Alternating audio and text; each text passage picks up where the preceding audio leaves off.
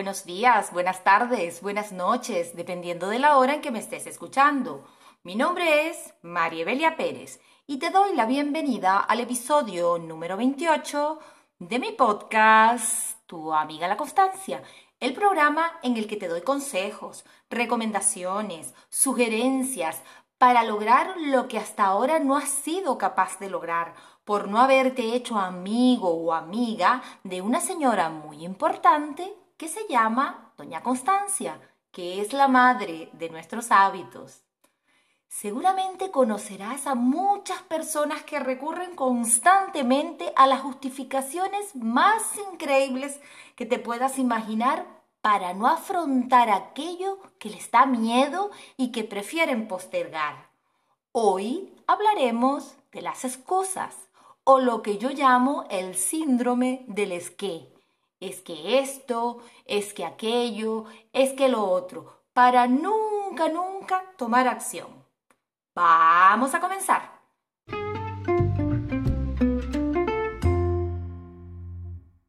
Todos tenemos tendencia a justificar con excusas aquellas acciones que no hemos realizado, pero también es cierto que unos lo hacemos con más frecuencia que otros. Esta justificación nos ayuda a sentirnos mejor momentáneamente, pero no es la solución. En este sentido, el cerebro es muy creativo y convincente cuando se trata de inventar excusas. Y lo peor es que creemos que son ciertas.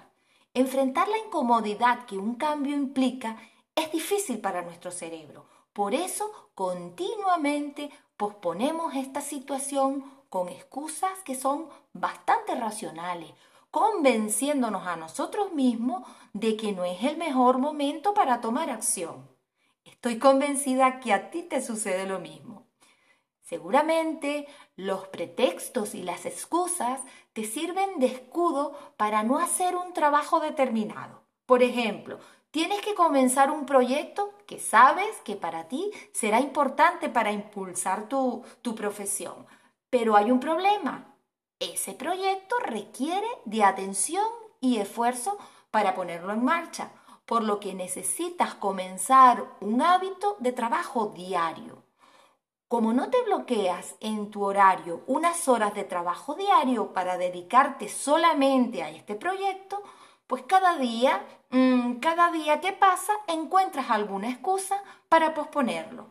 Eh, hoy pues no pudiste empezar porque tuviste una reunión y que no pudiste cancelar. Pues otro día mm, no pudiste empezar porque tuviste que hacer la declaración de, de Hacienda. Otro día tuviste que trabajar más horas en el otro proyecto.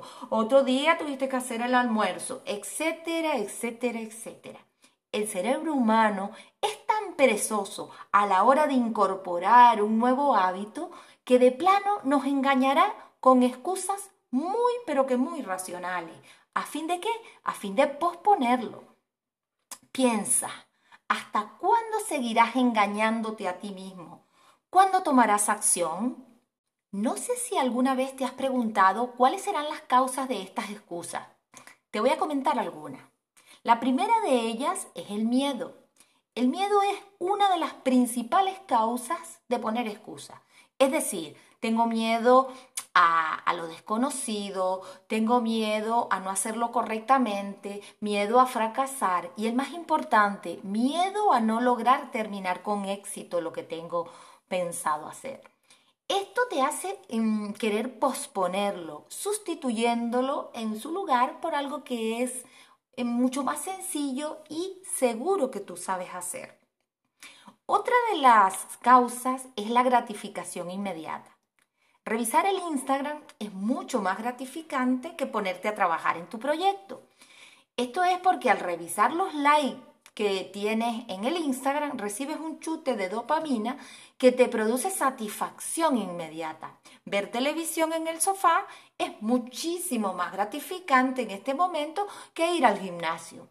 Aprender a controlar la gratificación inmediata y no sucumbir en ella es algo muy, pero que muy importante porque nos va a ayudar a conseguir las metas que nos propongamos a lo largo de nuestra vida. Otra causa es eh, el hecho de posponer algo resulta fácil porque no tiene consecuencias de inmediato. Seguramente mm, vamos a pagar por ello a largo plazo, pero ahora, en este momento, no pasará nada. Por eso es mucho más fácil saltarte la actividad y permanecer en una zona de confort y de tranquilidad. Otra causa es que pensamos que mañana tendremos mucho más tiempo para hacerlo y que habrá mejores condiciones. El problema es que cuando llega mañana, pues seguimos igual, el tiempo es el mismo y las condiciones serán exactamente las mismas. Ahora te voy a hablar de los tipos de excusas. Yo los llamo síndrome del es que. Es que esto, es que lo otro. Te podría enumerar muchísimas. Vamos a ver si te reconoces en algunas de ellas. Eh, la primera, el primero de estos tipos mm, sería es que después lo hago. Esta es muy común. Como su nombre lo indica, lo que, eh, lo que quiere decir es que intento siempre posponer para luego una actividad a como dé lugar. Comienzo a retrasar la hora en que tengo que realizar el trabajo sin ningún tipo de explicación más allá de una falta de ganas por hacerla. Al final, dejo el tiempo pasar y lo que hago es que acumulo el trabajo. Otra es, es que no tengo tiempo. Esta también es muy, pero muy, muy, muy usada por todos. Resulta que todos tenemos 24 horas del día. Depende de cómo tú administres esas 24 horas, pues serás más o menos productivo. Es una tendencia general a escudarte en esa falta de tiempo para terminar un trabajo. ¿Qué tienes que hacer? Pues prioriza las tareas, levántate más temprano, eh, no inviertas tanto tiempo en una tarea que no te reporte los beneficios, que, te, no te reporte mucho beneficio establece tiempos para realizar cada tarea, en fin, hay muchas estrategias que podemos utilizar. otro, otro tipo es, es que ya es demasiado tarde. Aunque, aunque quizás estés fuera de tiempo, siempre es mucho mejor realizar tu tarea que dejarlo a medio o simplemente no comenzarla. Eh, otro tipo es, es que no estoy capacitado para esto ni siquiera te das la oportunidad de intentarlo por el miedo al fracaso seguramente. Te apoyas en las limitaciones de tus conocimientos y rechazas la idea de ampliarlo. Si consideras que no estás capacitado, ¿qué tienes que hacer? Pues comienza a prepararte, comienza a capacitarte en aquellos cursos que necesites. Otra es, es que no voy a obtener nada con ello te adelantas al resultado final y optas por no hacer un trabajo con el que crees tú que no tendrás ningún beneficio. De esta forma estás desaprovechando muchísimas oportunidades que se pueden abrir, que te pueden abrir camino en tu carrera profesional. Otra es, es que todo me sale mal. O es que no tengo suerte. Hay otras más todavía, es que todo está en mi contra. En fin, esto es lo que yo llamo el síndrome del esquí. Ahora bien, fíjate mm, algo que te voy a decir. Las personas que constantemente tienen excusas para todo son consideradas como personas reactivas.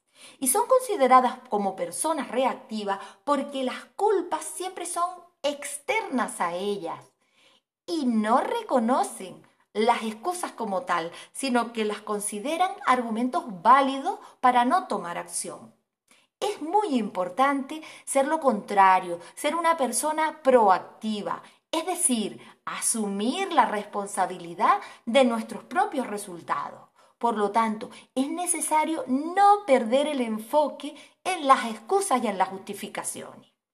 El problema de las excusas es cuando creemos en ellas Hemos dicho en otras oportunidades, en otros podcasts, que el cerebro aprende a través de la repetición. Por lo tanto, cuando presento una excusa una, otra y otra vez, el cerebro se las cree. Porque como sabemos, los pensamientos repetidos terminan fortaleciéndose. Por lo tanto, Cuanto más repito una excusa, más verdadera se va a volver para mí. Y lo peor es que me convierto en una víctima de mi propia excusa. En la medida que siempre pongas excusas, las cosas se te complican porque el cerebro se vuelve cada vez más experto en dar excusas, creando una cadena interminable que tú mismo te las vas a creer todita. La buena noticia es que tú puedes actuar sobre esto para cambiar de una vez por todas esta situación que a la larga te hace sentir mal, te hace sentir mal porque te sientes que no has logrado lo que querías y porque te conviertes en una persona poco productiva. Ahora quiero comentarte los pasos que debes seguir para eliminar las excusas de una vez por todas en tu vida. Esto lo he extraído de un libro que te recomiendo que leas, eh, que se llama La vaca, del autor Camilo Cruz. Él habla de mm, cinco pasos, cinco pasos fundamentales. El primero de ellos es identificar y reconocer cuál es nuestra excusa para rechazarla y tomar acción. Cuando tengas una excusa para justificarte, detente por un momento y analiza tu pensamiento y pregúntate, ¿es verdad? ¿Es verdad? ¿Esto es así? ¿Existe algún otro motivo? Reconocer la excusa implica crecimiento personal y lo mejor es que podrás sobreponerte a esta excusa cuando la reconozcas de una vez por todas. El segundo paso es identificar cuáles son las creencias limitantes que están detrás de, esta, de esa excusa. Eh, ¿Por qué no hago lo que tengo que hacer? ¿Qué está detrás de esta excusa? ¿Cuáles son las verdaderas razones por las que dejo de hacer eso tan importante que tengo que hacer? Por ejemplo, una persona que se ponga como excusa es que no tengo tiempo para ir al gimnasio. A lo mejor la creencia limitante que tiene detrás es que le da vergüenza mm, su cuerpo que está débil, le da vergüenza exponerlo ante los demás. Es decir, es importante identificar qué es lo que está limitando de forma real. Porque a veces no es la excusa directamente, sino que la excusa está disfrazada por algo mm, de raíz que está detrás, por algo que te limita, que te impide hacerle. Y ese algo es una creencia que tú tienes. El tercer paso es identificar cuáles son los efectos negativos de seguir manteniendo esta excusa. Es decir, ahora te toca sentarte a hacer una lista de todas las cosas, todos los aspectos negativos o todas las consecuencias negativas que vas a tener de continuar con esta excusa. Es decir, ¿qué va a suceder a lo largo de tu vida si sigues manteniendo esta excusa? Luego, el cuarto paso es reconocer cuáles serían los resultados positivos que podríamos conseguir si eliminamos esa una excusa, esa excusa en particular.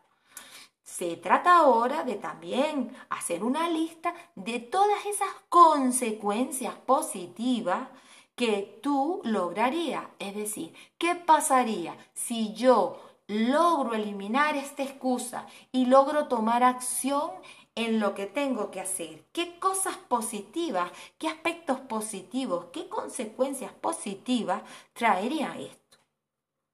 Y por último, la quinta, eh, el quinto paso sería crear nuevos patrones para que esta excusa no vuelva a estar presente en nuestros días. Mm, se trata de poner en acción lo que tienes que hacer. Eh, ¿Qué nuevos patrones tienes que incorporar? ¿Ah? ¿Qué nuevos patrones vas a incluir para eliminar esta excusa? Uno de, estos nuevos patrones podría ser, por ejemplo, eh, programar la acción en, un espacio de, de tu calendario, ¿verdad? Y cumplirlo Otra opción podría ser pues ponerte eh, una hora específica para el cumplir con esa tarea. Otra, otro patrón podría ser em, chequear cada al final del día si has cumplido, por ejemplo, con lo que tenías propuesto. Eh, en fin, estos son esos, los cinco pasos que Camilo Cruz señala y me parecen súper interesantes aplicarlo, eh, analizar o sentarnos, analizar nuestra, por ejemplo, una excusa y aplicar cada uno de estos pasos. Seguramente vas a conseguir resultados muy positivos. Las personas de éxito también tienen excusas. Pero la diferencia es que ellos han sido capaces de identificar y de reconocer esas excusas y de también ver esos efectos negativos que puede tener el seguir teniendo excusas. Y fíjense ustedes, ellos eh, han puesto en una balanza sus sueños con sus excusas, pero ha pesado muchísimo más sus sueños que lo que pueden pesar sus excusas. Si quieres ser respetado y sobre todo sentirte bien contigo mismo, debes dejar de un lado las excusas y simplemente actuar, afrontar, resolver y transformar. Y hasta aquí el episodio de hoy.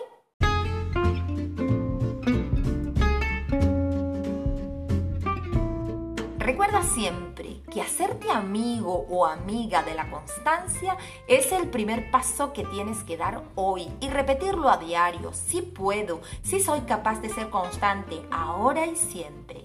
Y hasta aquí este podcast. Muchísimas gracias por permitir expresarme. Gracias por escucharme y darme la oportunidad de llegar a tu mente y a tu corazón. Te espero en otro episodio más.